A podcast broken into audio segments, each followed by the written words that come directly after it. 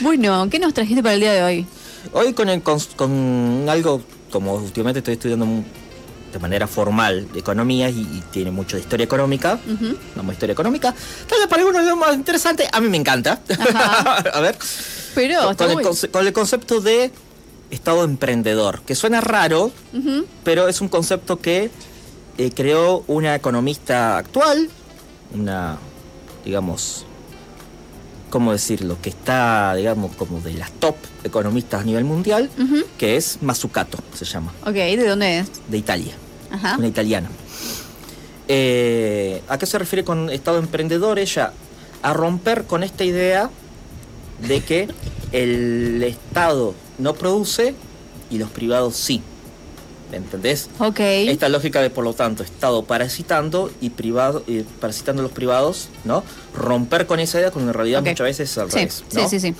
Eh, Mazzucato no hace un ataque en sí mismo a la empresa privada, sino que quiere poner, digamos, Va- digamos las cosas en su lugar. cual. bueno, las cosas en su lugar. Más reva- revalorizar, digamos. Revalorizar en realidad porque además históricamente no solamente no es que ella lo inventó, digamos esto lo ven diciendo ya corriente de la historia de hace rato para, el- en- para lo, lo que está en relación con historia. Es muy obvio, pero la economía como ciencia últimamente ya de los últimos 40 años ha sido tomada por una, eh, por una corriente eh, económica que se llama neo- neoclásica.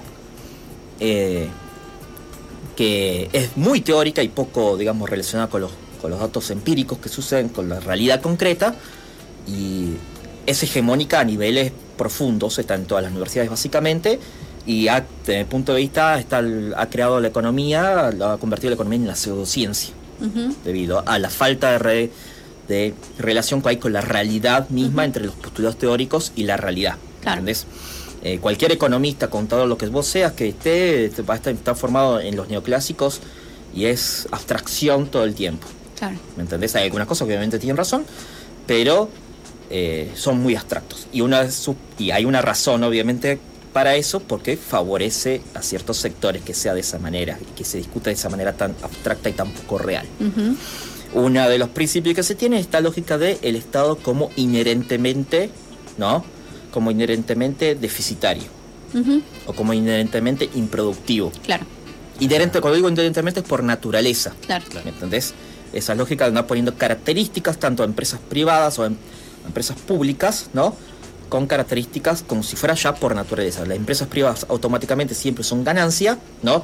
O siempre son riesgo, ¿no? Y se la juegan esa lógica. Y las empresas públicas nunca se la juegan. No, la realidad concreta es que la mayor parte de los, digamos, de los de los avances tecnológicos más importantes de la humanidad en el siglo XX, y yo diría, sí, desde el siglo XX para adelante, ha tenido el Estado algo que ver. Claro. ¿Por qué? Eh, Mazzucato comenzó a estudiar principalmente, utilizó un ejemplo que se hizo muy famoso con un político, acá en el mundo de habla hispana, con un político español que utilizó a Mazzucato poniéndola como ejemplo de una parte de un libro de ella, que se llama El Estado Emprendedor, que es con el ejemplo de los que son los iPhone. El político es Iñigo... vos, Manu. ¿Eh? Irrión. Sí, que está muy relacionado con la izquierda española. Eh, Iñi- Iñigo Iñigo Irrión, ¿no? Debe, ser- debe ser ese, me parece, no estoy muy seguro ahora. Bueno, básicamente mencionando, ¿no? Hay un video que circula mucho y ahí salió el tema, ¿no? Como que se viralizó mucho más. Pero Mazzucato comenzó a estudiar mucho y como que estoy viendo con el tema, como digamos, sobre la, digamos, la falsedad ideológica de decir que, por ejemplo, que Apple se creó, ¿no? Fue creada gracias al genio de Steve Jobs, ¿no? En un garage. Errejón. Iñigo Errejón. Gracias. En un garage, ¿no? De la nada. No, la realidad concreta es que todas las... A ver, obviamente que hay un valor, ¿no? Por parte del trabajo que hizo un tipo como Steve Jobs y Steve Wozniak, por cierto, uno que tapó Steve Jobs, ¿no?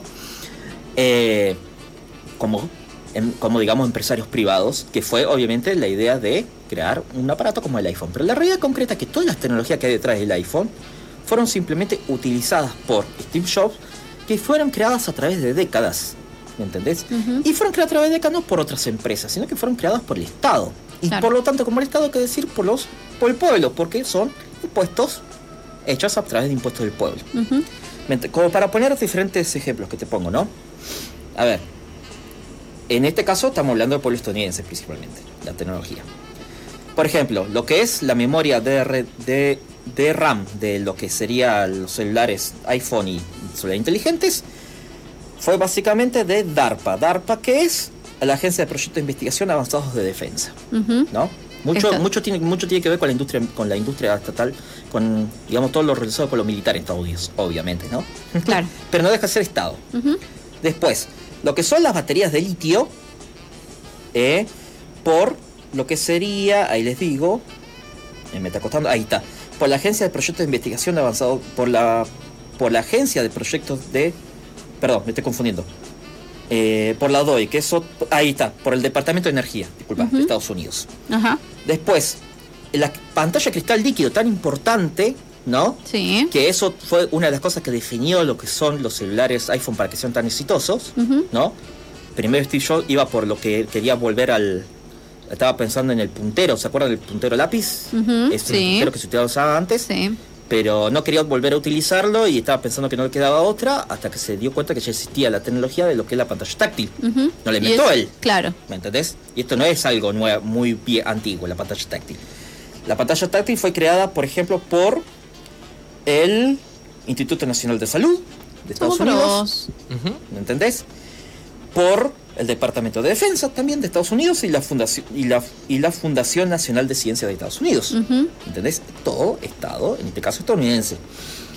Después, eh, el- la memoria, el disco duro micro, también con eh, organizaciones de- parecidas a las que mencioné.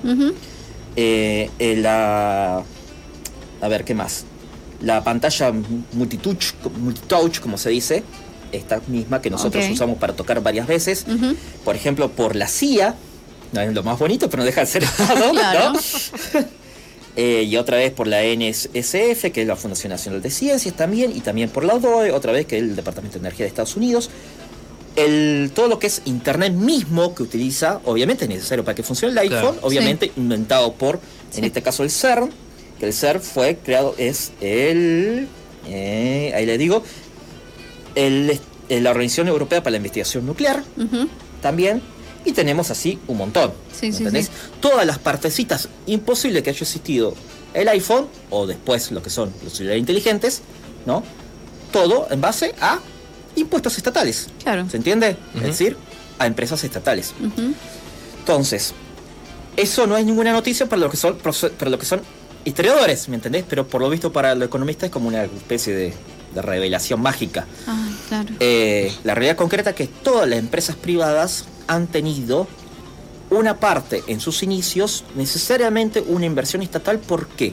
Porque el empresario privado, ¿qué es lo que busca primero? ¿No? Vos pensás en un empresario privado con una organización media a, a grande, por lo menos, ¿no? A menos que tenga un capital, o pequeño, no importa. A menos que tenga un capital muy grande, el riesgo es altísimo. Claro. ¿De qué te da para, si vos te funciona bajo la lógica de mercado, qué? A ver, el riesgo que puedes tener de ponerte a investigar la tecnología, por ejemplo, de la- de pan- del cristal líquido. ¿Qué utilidad puede tener en cuanto a mercado rápidamente? Claro. Ninguna. Es un riesgo enorme. Entonces, ¿quién es el que pone el riesgo? El Estado. ¿Por qué? Porque el Estado tiene la capacidad de, en base a los impuestos, de arriesgarse en ese sentido. ¿Me entendés? Una de las cosas que, eh, si lo pasamos también a lo que es Argentina, la formación del Estado Nacional Argentino, ¿no? Y de lo que es la economía argentina, que todos te ponen la economía liberal como el gran, la gran ejemplo, todos. La economista de los neoclásicos, ¿no? Siempre te ponen, ay, no, porque perfecto, porque mercado libre, bla, bla. bla". Pero es imposible que haya sucedido toda esa economía si no hubiera habido, por ejemplo, todo lo que es la intervención estatal para asegurar condiciones para que estas empresas grandes pudieran tener ganancias. Por ejemplo, los primeros ferrocarriles fueron estatales. ¿entendés? Y después todo lo que son los ferrocarriles que comenzaron los ingleses fue, obviamente, con beneficios que dieron a Inglaterra a empresas privadas inglesas como para decir, bueno, a ver, si te pones acá no vas a perder. ¿Me entendés? Incluso a niveles ya, le dieron beneficios ya a niveles ya, eh, cor- incluso corruptos, yo diría. Más, que, más que beneficios, digamos, como para asegurarse de que, de que puedan, digamos, desarrollarse. Ya los llevaron a niveles, digamos, tremendos, como para decir literalmente, por eso se le dice una, una economía dependiente totalmente de Inglaterra, ¿no? Pero pasado a lo que es la economía en general, sin Estado no hay capitalismo. Así de simple. Sí, sí, Entonces sí, cuando te digan los neoclásicos, no, porque o cualquiera de estos pseudoeconomistas, no, porque el Estado es el enemigo, no, en en realidad el Estado es como empresario privado, es tu amigo. Tu problema, el fondo de todo, que ¿para qué quieres usar el Estado? Claro. Ahí está el temita, Claro. ¿me entendés? Y una de las cosas que critican eh, Mazzucato es el tema de, a ver, si estos tecnologías, ¿no? Tan importantes con, a ver, gente, pensemos los miles de millones de dólares, ¿no? Incalculable que es toda esta tecnología, el valor que tiene, ¿no? Sí. ¿Cómo puede ser que se utiliza por estas empresas privadas que no es que pusieron plata, ¿no? Pusieron plata a lo sumo, al igual que todo el mundo. No es que son privilegiados, ay no, yo recibo esto porque yo puse plata. No, como todo el mundo. ¿Por qué no pagan patentes? ¿Entendés? Si no deja de ser Claro. un valor del pueblo. Sí. En este caso, pueblo estadounidense, ¿no? Después podemos discutir cómo es que el pueblo estadounidense tiene también tanta, tanta plata, ¿no? Podemos hablar de impe- imperialismo, pero no importa, dentro de su mundo, de su economía, ¿no? Los impuestos pueden pasarlo también a lo que es Argentina. Mu- como pasa con tantas empresas locales, ¿no? Grandes empresas que se benefician, ¿no? De las ventajas que obtienen del Estado y no devuelven nada. ¿Se entiende? Gracias a las condiciones ventajosas que obtienen del Estado.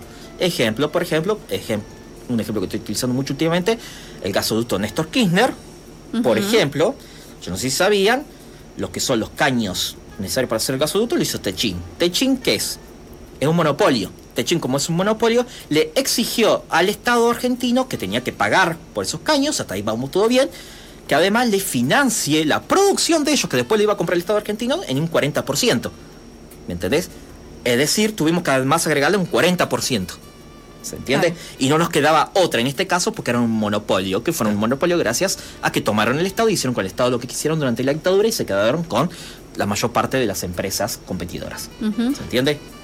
¿Vamos entendiendo? Sí, sí, sí. Podemos comenzar a pensar también el, con, el CONICET, ¿no? Sí, se me corría así, venía a la cabeza eso. podríamos comenzar a pensar cuántos de los, digamos, de las invenciones o investigaciones, más que nada el CONICET, por ejemplo, en medicina, después es utilizada muchas veces por empresas farmacéuticas privadas y no hay una devolución. Claro. Ellos son los primeros en cobrar cosas, Claro. pero en pagar, no. Así cualquiera gana plata, digamos. Claro. Esa es la parte. Claro. Hay una falacia dando vuelta que pusieron los neoclásicos, porque hay una cuestión, obviamente, eh, digamos, política de fondo, que es decir, el Estado es ineficiente, entonces las empresas privadas tienen que meter la, tienen que meter la mano en todo lo que son, por ejemplo, servicios sociales como las jubilaciones, ¿no? Pero la otra parte que no te dicen y que les encanta negar es que, en buena parte, las cosas que implican mucho más riesgo las hizo el Estado.